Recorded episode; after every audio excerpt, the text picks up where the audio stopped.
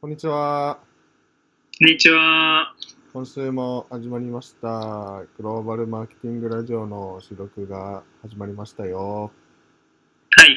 ありがとうございます。ね、先週はパブリック Q っていうね、イベントありましたね。そうですね。もう一週間早いですね。ね、なんかチラシも作ったり、ポップも作ったり、あのー、何あれ、立てるやつ。看板。ああ、なんか、うん。あのー何？あれ、すごいね。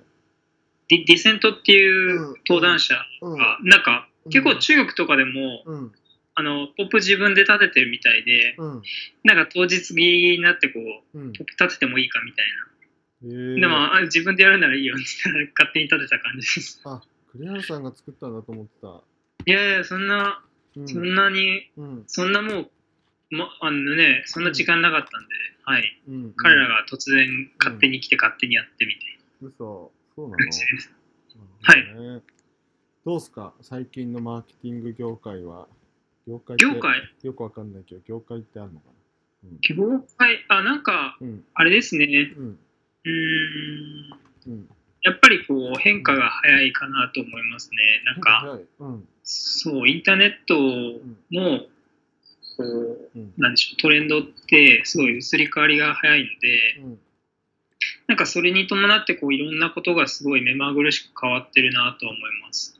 インターネットの影響はや激しい。激しいってなんだ？うん。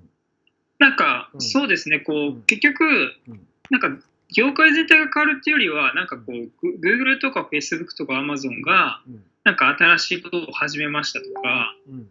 まあ、それによってこう、いわゆる、うん。それに紐づいてなんか広告出したり、うんなんかビジネスやったりしてる人たちうん。にもこう、大きい影響が及んでますみたいな話なので、うん。なんか業界全体っていうところよりも、どっちかというと、その大きいプレイヤーが、うんなんか新しいことを始めてますっていう。形で見てもらう方がすごく分かりやすいかなと思います。なんか、マーケティングって僕、本当まだまだ知らないんだなと思ったんですけど、はいその、トヨタさんってめっちゃ広告出してるじゃないですか、年間。はいはい。それよりももっと出した会社さんの話を聞いたときに、こうはいはいいろんなこう、やっぱいろんな変な話、格っていうのがあるんですね、広告主さんにも。ああ、もちろんそうですね。うん。で、使える芸能人、使えない芸能人があるみたいな。まあ芸能人もこうね、出たい CM と出たくない CM もあると思いますからね。うんうん。事務所側も、はい。うんなんかそこの CM で例えばね、うん出せればこう箔がついたり。そうそうそう。うんだから、スタートアップとかがこうね、ん CM 出そうと思っても、なかなかこう、トヨタさんぐらいうん持ち上げてもらえなかったりとかはあるかもしれないですけどね。ああ、やっぱり辛いね。うんまあまあ、うんそうそれも含めてこう業界を知るっていうのはなんか大事な気はしますけど、なんか、まあ一時期っていうか今もそうでしょうけど、ゲームの出向がめちゃめちゃテレビの増えたりしたじゃないですか。はいはい。でそのあたりとかもなんかいろいろあるのかなみたいああまあそうですね。僕自身そんなゲーム業界には詳しくないのでなんかあんまりこう偉そうなことは言えないですけどやっぱりこうな。ね、うん、ユーザー増やしてなんぼでかつこうどっちかっていうとうん、一般向けに広げていくってなるとうん、こうコマーシャルはかなりリーチも大きいですし、うん。ただまあコマーシャル打つだけじゃなくて、まあ、そこからこうなんか新しくイベントやりますとか、うん、なんかこう CM で人にまず知ってもらってそこからうん、自社のウェブサイトに来てもらうとかうん、っていう形でやってる会社も多いと思うのでうん、そういう意味でまだコマーシャルのこう持つ強みというかそのあたりは、うん。まあ、新聞雑誌とかに比較すると、ん。まあ、まだまだ健在かなと思います。そのブランなかなかねスライドに行けないんだけどあのブランディングってはい。そのいわゆるテキブランディングを行はいうような適切なこうメディア媒体そのん。出向先のメディアっていうのがなんかこう限られてるみたいなことをある人に言われたんですね。はい。で僕はメディアを作ったりメディアさんと一緒にお仕事をすることが多いので、うんなんかこう寂しいなと思いつつそれをでもちゃんと課題解決したいなと思ったりしたんですよ。なるほど。まあじゃあまず一点としてでもそのご意見についてはどう思いますか？まあ、そもそもブランドってなんだっていうところが重要かなと思いますけどね。やっぱこう、うん。なんでしょう、企業側が、まあうん、これは僕自身の持論だとではあるんですけど、うん。まあ、なんか企業側がこうブランドを作るっていうよりは、うん。こうユーザーがこう勝手にうん。その企業に対して、まあ、好きか嫌いかみたいな、まあ、勝手にっていうのはあるかもしれないですけど、好うん。きか嫌いかを判断して、うん。で、まあ、そのこう積み重ねが、まあ、一つのブランドになっていくみたいな話なので、なんか、うん。企業側がブランドを作るっていうのは、なんかあんまりこう、僕としてはうん。そこまでこう、うん、なんか、うん。方法論としてあんまりよろしくないかなっていう。それよりは、じゃあ、ユーザーがこう、そういうものを求めてる状況で、そういう人たちどこにいるんだろうっていうのを探してって、うん。じゃあそこにいる、そこにいる人たちにこう伝えるためには、こういう場所でこううん広げていこうみたいな。うん。っていう、なんか、まあ、ユーザーのこう課題ありきで探していった方がいいかなと思ってます。うん。なんかうん。ちょうどさっきまでですよ。僕放はい。送大学の大学院生なので、今もあ、そう。そのテレビ見てるんですけど マーケティングとブランドの。はいはい。で今はブランドの講義の時間なんですねあでなるほどその前が製品開発の講義だったんですよあ、なるほでもこれど。も製品開発もいわゆるあのマーケティングのあの授業絶対授業の中で含まれていて、はい。うんいわゆる製品開発っていうのはこういうプロセスに分かれますみたいな話があって、えーうん市場ニーズ把握だったりあの、うんアイディアから生まれていくみたいなことがあった時にうん。うんいやなんかこうユーザーありきでなんか考えてるんじゃないかなみたいな。なんだろう？何が言いたいんだろう？うん。いやマーケティングに紐づくんだけど。うん。うーん。何が言いたいんだろうね。いや。まあ、なんか、ななんかそうですね、こう、うん。結局、やっぱりこうん。う大学とかで、うん。なんだろう、まあ、僕自身はずっと自分で本を読んでやってたんですけど、うん。書かれてることって、まあなんか一般論なので、あんまりこう、こうフレームワークみたいな、そういう考え方としてはいいと思うんですけど、うんまあ、結局こう、それが実際に伝わるかどうかってやってみないとわからない部分もあるのそで、うもちろんもちろん。でもうん整理にはなるなと思って。そうですね。うんまあ、しかもその整理がこう、うん。順序立ててやれば正解っていうわけでもないのまあで、そうそうそう。そこがまた難しいところでありますけど。いやだから実際に僕もこう何大学の講義だけじゃなくてそのマーケティング担当者の方だったりとかあと製品開発されてる方と普段接してお話をしたりするわけですけどなるほど。はい。んなんだろうなあそうだ講義のことをすごく話したいっていうよりはうーんとはいえある程度のそういったフレームワークを時にも使いながら、えーやっぱりこう広告出稿をしていったりあのーイベントを開催していったりするわけじゃないですか。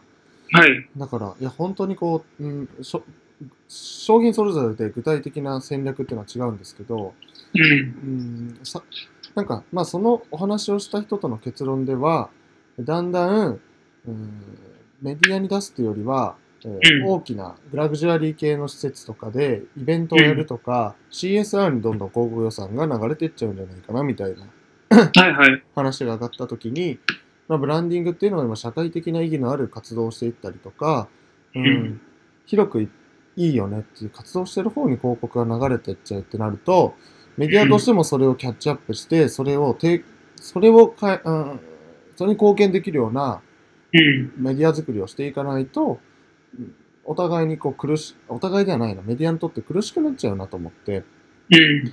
うんまあじゃあそれをどうやったらできるかっていうのは今まさに考え中なんではあるんですけど、なるほど。うん、なるほど。うんうんうんだからメディアコミュニティと表現したらその栗原さんがおっしゃったような、はいそのユーザーがいるところにこう届けあの広告とかを出していくということでは多分一致するのかもしれないですけどね。うん。うんまあ、そうですね。まあ、うん。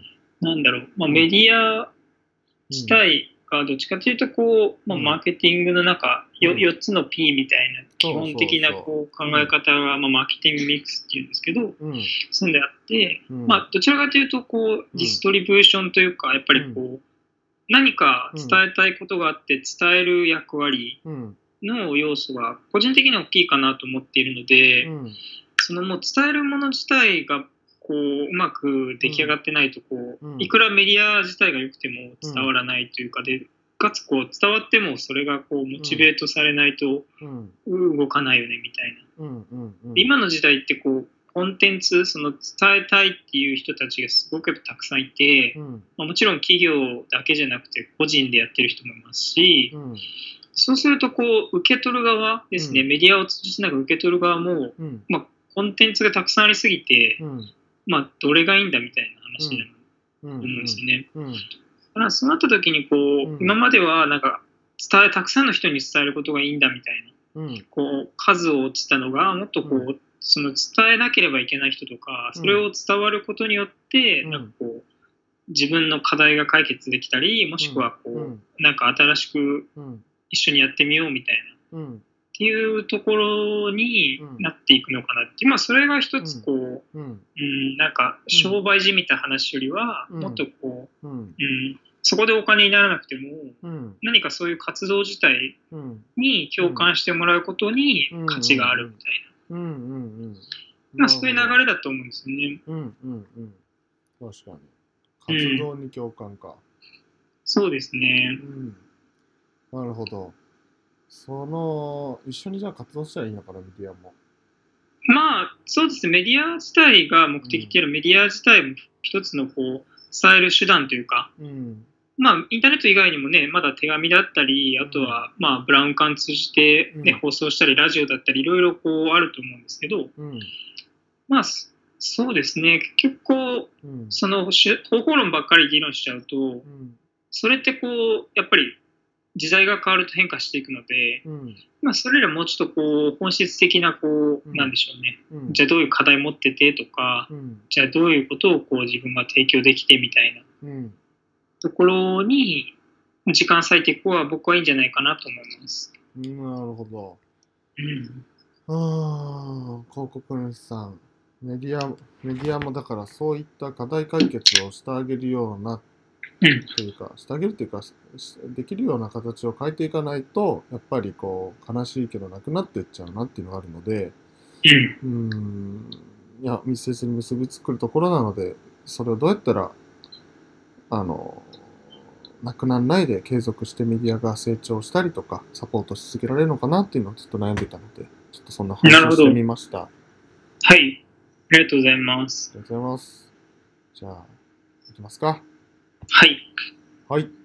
えー、じゃあ今日のスライド一つ目ですが、アドブロックにご注意を。これはどんな記事ですか？そうですね。えっはいと、ちょっとさっきのメディアの話と、うん。まあ、あの、近しい部分ではあると思うんですけど、うん。まあ、要はこう、今すごい広告の数が増えてまして、うん。まあ、Google だったり Facebook だったりで、やっぱり月何本もバンバンバンバンうん。広告が出てきている中で、やっぱりこう、特にミレニアル世代、うん。あのまあ、若い世代ですね、35歳からまあ20代含めた世代が、うんまあ、比較的こうアドブロックというか、まあ、広告見たくないよみたいな、そういうアプリを入れてる人たちの割合もやっぱすごく高くて、うん。で、まあ、Google 自体がまうんあ来年からやるかやらないかっていうところで、今、まあ検討中、まあ、やりたいっていう方向ではあるんですけど、ああ、あの記事ね。そうですね、うん Google Chrome でうんいわゆるこうアドブロックうん。機能を入れますよっていう、うん。そうですね、その話ですね、まさに。なんかこう議論として、いや、はい。Google さん広告ビジネスやってんのにそっち行くんだみたいなことをみんななんか話してたんですよね。そうですね、うん。まあなんかす、ごいえっと、ただブロックするだけじゃなくて、うん。さっきおっしゃってたこういわゆるうん。コンテンツうん。のこうマッチングっていうところの精度をもっと上げていきましょうっていううん話ですね。今まではこう要はうん。広告主が出したいものを出していたっていうところだと思うんですけど、うん。それよりはこうユーザーがうん。何を求めてるかっていうでそこにうん。まあそう合うコンテンツなのかどうかっていうところうん。を精査した上で、うん。そこにマッチするものを提供していくっていう。まあ、いわゆるネイティブ広告っていう記事みたいな広告やったり、そういうこう、まあ、読ませるものっうんていうところだと思うんですけど、うんまあ、そこにこう限りなく紐づいた形でうん広告を出稿していくようなうん仕組みに変化させていくっていう流れではあると思います。うんなるほどなるほど。はい。なんか Google さんがご支援しているいわゆる広告系っていうと僕の、まあ、不勉強もあるんですがいわゆる獲得系と言われるようなものだったりまあでもバナーとかあそっかでもネットワークで今 PNP とかもいろいろ使ってるからそうですまあね。決してそういうわけでもないか。幅広いですね。うん今だったらリタゲみたいな、こう、なんだろう。例えば、ポップアップで開いたら出てくるやつとかうん。もありますし、うんまああとはリタゲでこう、スマホスクロールしたら追ってくるみたいな下の。ものとかうん、まあなんかこう、ちょっと多すぎじゃないみたいな話は、まあ昔から出てはいたと思うんですけど、うん。まあそれがこう本格的に、うんあの、ちゃんとこう広告出したいものを出すだけじゃなくて、ユーザーにうん。マッチしたものを出せるかどうかみたいな話が、これからうんますます議論されていくかなと思います。うん。もう反響というか、なんかはい少しずつこう話は始まってるんですかね。そうですね、まあ、実際、アドブロックっていうアプリが、まあ、昨年ぐらいですかね、なんかすごくダウンロードされたっていう話があってから、まあうん、いわゆるこうコンテンツマーケティングうんですね。うん。あのまあ、広告っていうよりは、どちらかというとこう、コンテンツをうんベースにして、うんそこからこうユーザーを、まあ、コンテンツを通じてウェブサイトとか、うん。あとは契約につなげていくみたいなっていうことでやってるものではあるんですけど、そういうものがやっぱりどんどん。まあ、こう見直されてるというか、まあ、注目されてきてはいて、うん。えーっと、まあ、それがこう、実際、今までは Google とかも広告だったり、Facebook もそうですけど、広告を執行する側っていう形でやってたのが、もっとこう、コンテンツ自体を、うん。いわゆるこう、見てるユーザーとマッチさせる、うん。そういうところに重点を絞ってやり始めてるかなと思います。うん。マッチさせる。そうですね。やっぱ、なんでしょう、ユーザー自体うも、なんか、うん。例えばこう、見たくないものを出されても、うん。ええみたいな話ですうし、ん。実際にそれをこう、続けていても、うん。まあ、クリックされないんですよね。まあ、クリックされたとしてもか購入されないとか、うん。あとなんかスマホとかだと間違えてクリックしたりとかうん。うん。うん。ありますし、うん。そうーんなんかそのね僕メディア大好きなんですけどそのはいメディアだとどうしてもやっぱりフォーマットというか、う。んの形のところにこういかに形って言ったらいいかな。落とし込もうとするんですよね、はいはい。そのユーザーさんをこう連れてこようとすると。でも、今の話ってなんか一個一個のコンテンツ一つ一つでユーザーにこうマッチさせるわけで、なんかこうまあでも当然一覧性があった方がいいのでそのメディアっていうのはあった方がいいと思うんですけど、うん個別なマッチングそのいわゆるリードのこうなんかこう洗い物がこう一個一個こうなんだろうマッチさせるっていう話なのかな。って聞こえたんですけど、そうです。まあ、うん。一つ一つも本当パーソナ、うん。えっと、1対1っていうのはまあ正直むず難しいとかも無理もあるので、うん。まあそのあたりはこう、こういう形でこういうものを例えば過去に検索してるとか、過去に調べてるとか、うん。そういうこう、うん。いわゆるなんでしょうね、うん。そういうクラクラスターっていうか、なんかそういうことを求めてるだろうみたいな人たちに向けてうん配信していくというか、今までそれがこうすごく曖昧だったというか、まあもちろんうん。ターゲットはしてると思うんですけど、うん。そこのこう精査っていうところが、うん。まあ、まだまだあまりできてなかった。うんうんうん。で、そこをもっとこうどんどんうん。こううん。過去のデータを踏まえたり、う Google が例えば持ってる他の類似うんの人とのデータを組み合わせたりみたいな話をしつつ、一番最適なところに、うんまあ、掲載していくというか、うんそういう方向性でどんどんこれから進んでいくだろうなと思います。なんかこう Google さんってか膨大なデユーザーデータというか Facebook もそうですけど持ってるわけじゃないですか。はいはいメディアも一応持ってはいるんですよね。でも、貯めるために、あそのいわゆるアナリティクスとかいろんなツールを使って Google 先生がデータを持っていただいてるんですけど、と思うんですけど、うんいわゆるなんか DMP とかを使って、そのメディア特有のユーザーデータみたいなのも取り始めてるところもあるかなと思うんですけど、はうい。ーん、いわゆる適切なデータの取り方というか、なんか、うん、例えばメディアで言ったらカテゴリーがたくさんあったりともすると思う。んで、それをこう広告のニーズに合わせたカテゴリー設計をして、えーデータを取得を促進していくとか、いろんな方法あると思うんですけど、そのあたりって何かお考えありますか？うん。まあ、正直 Google がどこまでそれを考えてるのかっていうのは、まあ、僕が担当の人間でもないので、うん細かい部分はちょっうんと。わからないんですけど、まあ、自分のあくまで仮説の話でいくと、うん。まあこう、なんでしょうね。うん。いわゆる今までどちらか広告主にうん。寄っていたというか、広告主がこういうの出したいからそれに合わせて何かやっていったみたいな話だったと思うんですけど、そこがもっとこうユーザーにどんどんシフトしていく形になるかな。でも Amazon はもともとそういうことをずっと貫いていたとは思うんですけど、えそうなんですか？あ Amazon はもうね、ユーザーファーストというか、まあ、例えば、もちろんこう出してるショップさんにとってもプラスの部分はありますけど、うん。まあまあやっぱりユーザー起点でいろいろやっていくというか、まあ、そこをこうずっと Amazon が先行してやってきていったので、うん。まあ若干こう広告っていう立ち位置でも Amazon がこううん今、なんでしょうね、うん。大きく進捗しているというか、伸長しているというか、うん。まあそこに追いつけじゃないですけど、ん。まあ Google、Facebook、まあ Facebook はちょっと別ですけど、Google 自体はやっぱり Amazon うん。の持ってるデータを取れてない部分もあるので、うんそこはそうですね。なので、うん。なんだろう。うん。これからまあ、どんどんユーザーうんに必要なものをベースにしていろいろ作られていくんじゃないかなとは個人的には思っています。なるほど。その、ん。アマゾンはやっぱりで持ってるデータといったらそのそれぞれはい。の商品の購買データだったりとかっていうのはい。が一番大きなポイントなんですかね。そうですね、購買データもそうですし、まあ、これから取っていくのは音声データですかね、あーそう音声認識ですね。まあうん。そうですね、Amazon はもう Alexa 中心にいろいろ進めてますし、うんそこはもうブレずにいくんだろうなと思います。なるほど。はいかこの記事じゃあ、あと最後に補足をお願いします。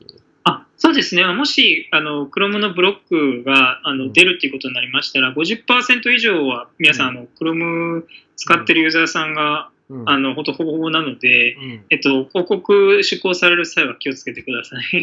なるほど。はい。そっか、見てないかもしれないんだ。そうですね、見てないかもしれないですし、まあ実際、多分広告効果見られてる方とかは、あれ、あんまりなんか上がってねえなみたいなのも気づかれてると思うんですけど、はい。うん。それ、やばいですね。やややばい、まあ、やばいというよりは、こう、うーん、なんだろう。まあ自然といえば自然なんですよね。結局やっぱ見たいものを見るのが人間なので、うん。それ見たくないものは見られないでしょみたいな話なんですけど、そこをやっぱり気づいて対策打てるかっていうのは、うん。あの、すごく重要なポイントだと思います。適切な広告出稿をしたいですね。無駄にしたくない。だからそうですね、広告代理業も、ただ広告作るだけじゃなくて、ユーザーの適切なこうニーズをつかむっていう、まあ、マーケティング的な視点がよりクリエイティブ以上に求められてくるかなと思います。なるほど。はい。そんな話をしていたら、次、Amazon の記事ですね。そうですね、はい。返品も自動化。これはどんな記事ですか？そうですね、今まで、まあ、これはアメリカだと思うんですけど、アメリカで例えば返品するってなった時に、まあ、うん。Amazon のこうセラーに直接メールを送って、あの販売うん。側がレビューをして、うん。で、返品できるかどうかみたいなっていうのを、うん。まあ、ポリシーの規約の上でできるものは返品受けてたと思うんですけど、うん。まあ、それをこう、要はサードパーティーっていう全く第三者が Amazon のあの代わりに自動的にこう判断して、うん。まあ、これはポリシーにそぐうものだなと思ったら、うん。あの返品を受けて、うん。でかつこうセラーのあの保証ですね。うん。あの今までってこう例えばうん。ユーザー側に返金保証、うん。あの例えばユーザーがそれいらないよってなって、うん。あの返す返さないといけないってなった時にうん。で送料はユーザー側でお願いしますみたいな話だったと思うんですけど、うん。まあ、そのあたりも含めて全部 Amazon があの販売店側のうん。あの返品の商品の場合は、うん。あの払ってあげますよみたいな。うん。うん。うん要は今まで返品をユーザーとお店間でやってもらってたものを全部 Amazon が代行してお金も払っちゃいますっていう話ですね。うーんなんでそんないいことしてくれるんですか？まあ、要は、うん。あの数数を集めたいんですよね。うん。あの記事にも出てるんですけど、うん。やっぱりこう Amazon のそのプラットフォームにたくさん人が集まってきてモデルとしては、うん。あのよりお金になるというか、うんでたくさん集まってきてかつやり取りをしてくれることによって、うん。まあ、物の動きうん。がどんどんこう生まれてくるのでその中でお金が生まれてうん。で販売したものは Amazon に落ちるっていう。うん。でそうするとやっぱりこう返品の手続きとかって結構ショップ側からするとすごく面倒くさくてうん。まあこうユーザーさんちっちゃいものを買ってこれちょっと気に入らないから返して返していいみたいな話とかもやっぱ来るすよね。うそうするとこう、それを一つ一つ対応しているというか、すごく手続きとしてはめんどくさくて、うん。でそれを全部 Amazon ががっつりやってくれますって話になれば、うん。あ、じゃあ Amazon に出せばこう返品の対応もいらないのかみたいうん。な。じゃあ、じゃああの、とりあえず Amazon に出すだけ出してみようかなみたいな。話にもなりますし、うんすなので、そう、そうするとこう、なんでしょうね、うん。今まで、うん。うん、なんかお店がやってた作業とかも、うん。まあ Amazon がこう代行してくれるようになる。うん。っていう。でそうするとお店側からしたら、まあ、とりあえず別にこう Amazon に出さない理由はないよねって話になるので、うん。まあ、数が増えて Amazon 側からしても、うん。こう特にちっちゃい商店とか、あとはなんかこうなんだろう、独自のオリジナル商品作ってるけど、ん。まだビジネスはちっちゃいよっていう人でもうん。参加できるようになってそうするとあのどんどん商品の数もデータの数も増えていくので、うん。Amazon にとってはそれはすごく、うん。あの将来のうん。ビジネスチャンスだっていうことでうん。進めてるっていう形ですね。うーん。アマゾン、この意思決定どうさ、どうしてされたんですかね？もっと増やしたいんですかね、ストアを。いやー、ストアをまあ増やすっていうより Amazon の会員ですね。そこがやっぱ増えれば増えるほど、うん。Amazon からするとこうね、まあそこからまたプライム増やしてみたいな。で、プライム増やしたらこうプライムでできること増やしてみたいな。っうん。ていうこう、どんどんあうんの他のお店で買うんじゃなくて Amazon でうん物の売り買いやってくれみたいなうん。話なので、そこでこうストレスかかるものは全部うん。あのうちで引き受けますみたいな。すごい。話になっていくのかなって、まあ、この記事を読む限りですけど、はい。とにかくアマゾンを使ってもらうためには、どうしたらいいかを徹底してやってるんですね。そうですね。まあ、ここはさっきの Google とちょっと違って、あの、業者ファーストみたいな感じではありますけどね。うん。はいなんか、アマゾンさんと似たような会社というか、いや、セールスフォースさんもすごいなと思って、はい。なんかこう、とその伸び率みたいな。そうですね。そうですね。この人たちはなんでこんな投資いやなんかこういう意思決定判断とかもうん。どういうプロセスで行われてるのかなって。いや本当すごいなと思って。そうですね。僕は直接意思決定に関わったことはないので、そこまでこう明確には言えないですけど、うん。うんうんまあなんか、ううんん、ある程度こう、うん。どの軸に沿ってみたいな、そうそうそれが気になってて成功法ありますよね。ああなるほど。なんか社内のそういうなんかあるんだろうかねやっぱりね。うん。うんまあ、それがないと、こう、まあ、それがあれば逆にそれに沿って、うん。こう、なんでしょう。ん。う、どうプラスで新しいことやっていくかみたいな。うん。まあ、そこがないとなんかいろいろブレるんですけど、うん、そうそうそう。それを作るのもすごいなと思って、そしてこう、まあ、成功し続けてるわけじゃないですか。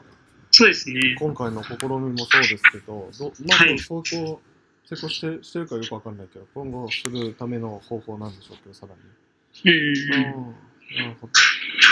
返品も自動化。え、結構これ反響ありますかも？まあ、これからですね、10月からですね、あ、そうなんだ。10月のなる2日ですね。あ、日本も？いや、日本はた、まだ多分、うん、僕もちょっとマーチャントじゃないんでわからないですけど、マーチャントになんかメールは行ってるみたいなんですけど、あ、そう。多分まだアメリカだけなのかなと思いますけどね。でもこれっていろいろなんか騒がしていた、その、うん物流の関連も影響あるんじゃないんですかね。あるんじゃないっていうかですか、まあ、そのあたりもこう加味して、うん。まあもう返品まで全部 Amazon が対応しちゃいますみたいな話になれば、うんもう、なんかお店が正直やることすごい。えじゃあもうま あ商品、なんだろないです。う。よりじゃあお店っていうものは何の価値を提供するかみたいな。ああ、そこは重要だと思いますね。そこが問われてくるんじゃないですか。ああ、な、なんですかね。何を提供することが価値になるんだろう、これで。まあ、それが分かれば一番いいですけど、まあ、お店によってこう、ね、持ってる価値が違うので、あはい。あ、なるほど。そっか。うんうん、で、この記事はそんな感じですか？そうですね。まあ、Amazon 自体がどんどんこうユーザーを引き込むことを、あの頻繁にやってるので、そのあたりはぜひ注目しとってほしいなと思います。わかりました。じゃあ次ですね。どうやってスナップチャットにやってくるのか。これどんな記事ですか？あ、そうですね。なんか、スナップチャットの初期の段階、はい。初期といっても2016年あたりですかね。まあ、だいぶもう大きくはなってる時期ではあるんですけど、そのあたりに、の時期で、こう、スナップチャットに登録するユーザーさん。の、まあ、8割近くが、あのスナップチャットが発行する QR コードみたいなのなんですけど、そこを通じて、まあ、LINE みたいな感じですね。うん。どんどんこう、うん。ユーザー登録を新しくしてっていったっていうのが、まあ、うん。ちょうど1年ちょっとぐらい前だったんですけど、うん。そこからですね、今実はトレンドが大きく変化していて、はい。その割合っていうのはもう3割以下まで減少してるんですね、QR コードでの登録。で、まあ、それに大きく取って変わって、うんまあ、5割強ぐらいの割合、まあ、半分以上の人たちが今登録しているのが、えっと、他のソーシャルメディアで、うん。いわゆるスナップチャットのプロフィールをシェアしてもらって、そこから登録するみたいな。へえ、すごい。例えばツイッターとかフェイスブックとか、うん。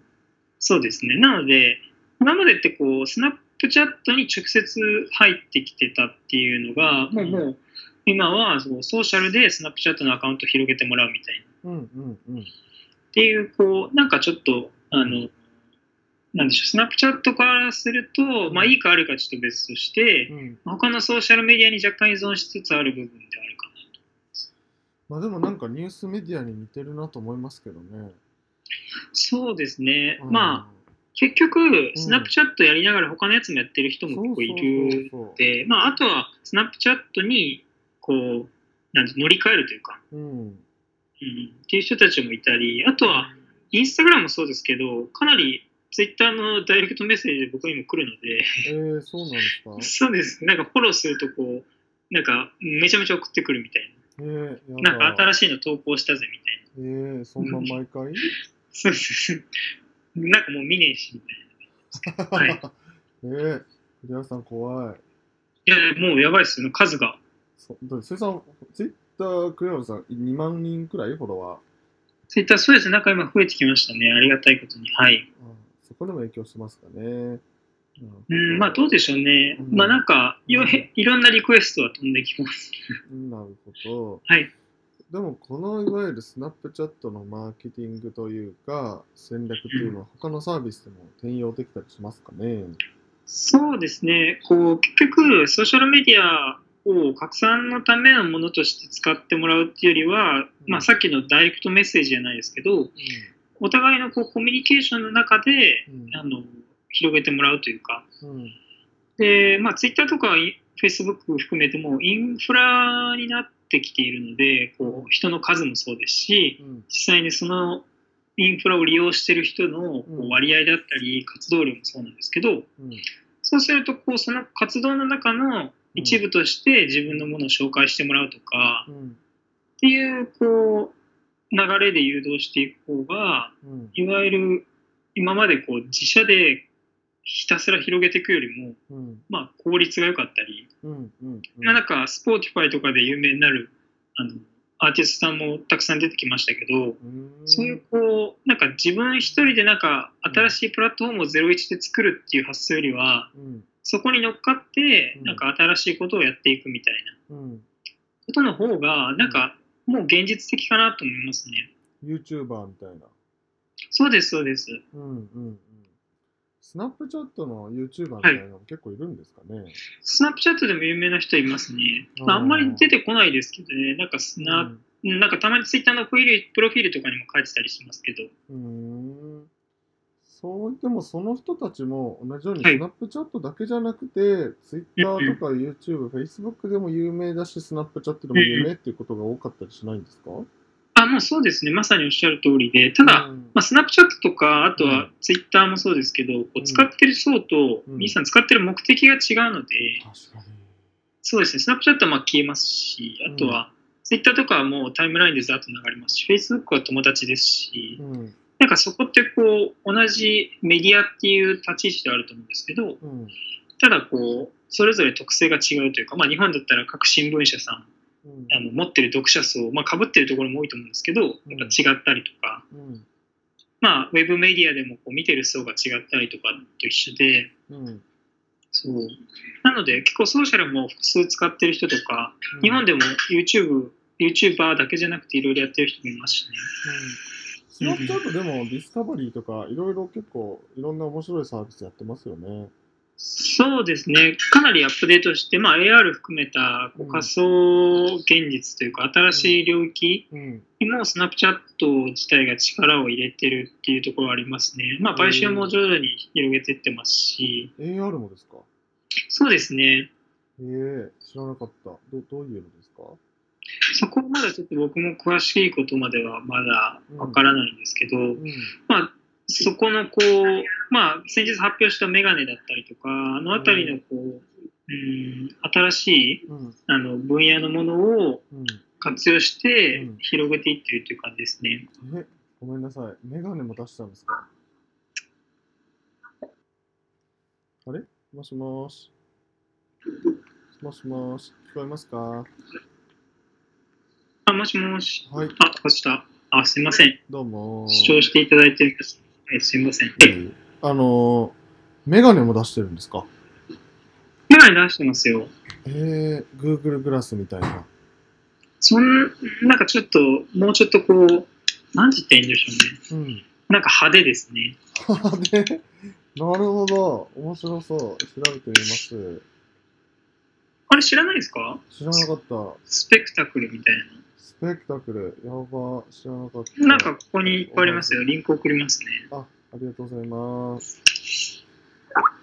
お、来た来た。収なんかいっぱいありますよ。収録中にチェック。本当だ、何これ派手だ。これは、めっちゃ派手。スナップチャットめっちゃ派手です、それ。これは、なんだろう、面白投稿をしてもらうためのもの？これ何の機能があるんですか？まあ、それ使って写真撮ったり、動画撮ったり、うん。要はこう、今までってスマホとかでみんな撮ってたものをもっとこう、なんだろう、メガネみたいな形でやればう、んすごい見てる雰囲気だったりも直接撮れますうし、ん。なるほど。うんこれはなんで作ったんだろまあ、要は、うーん、なんでしょうね。う。一つはこう、ユーザビリティ、要は取りやすくするっていうところもあると思うんですけど、はい。まあ、今後はそこから拡張現実だったり、エンターテインメントの分野ですね、そのあたりに出てくるんじゃないかなって個人的には思ってます。確かに。これ面白いですね。結構前ですか、うんこれ出たの。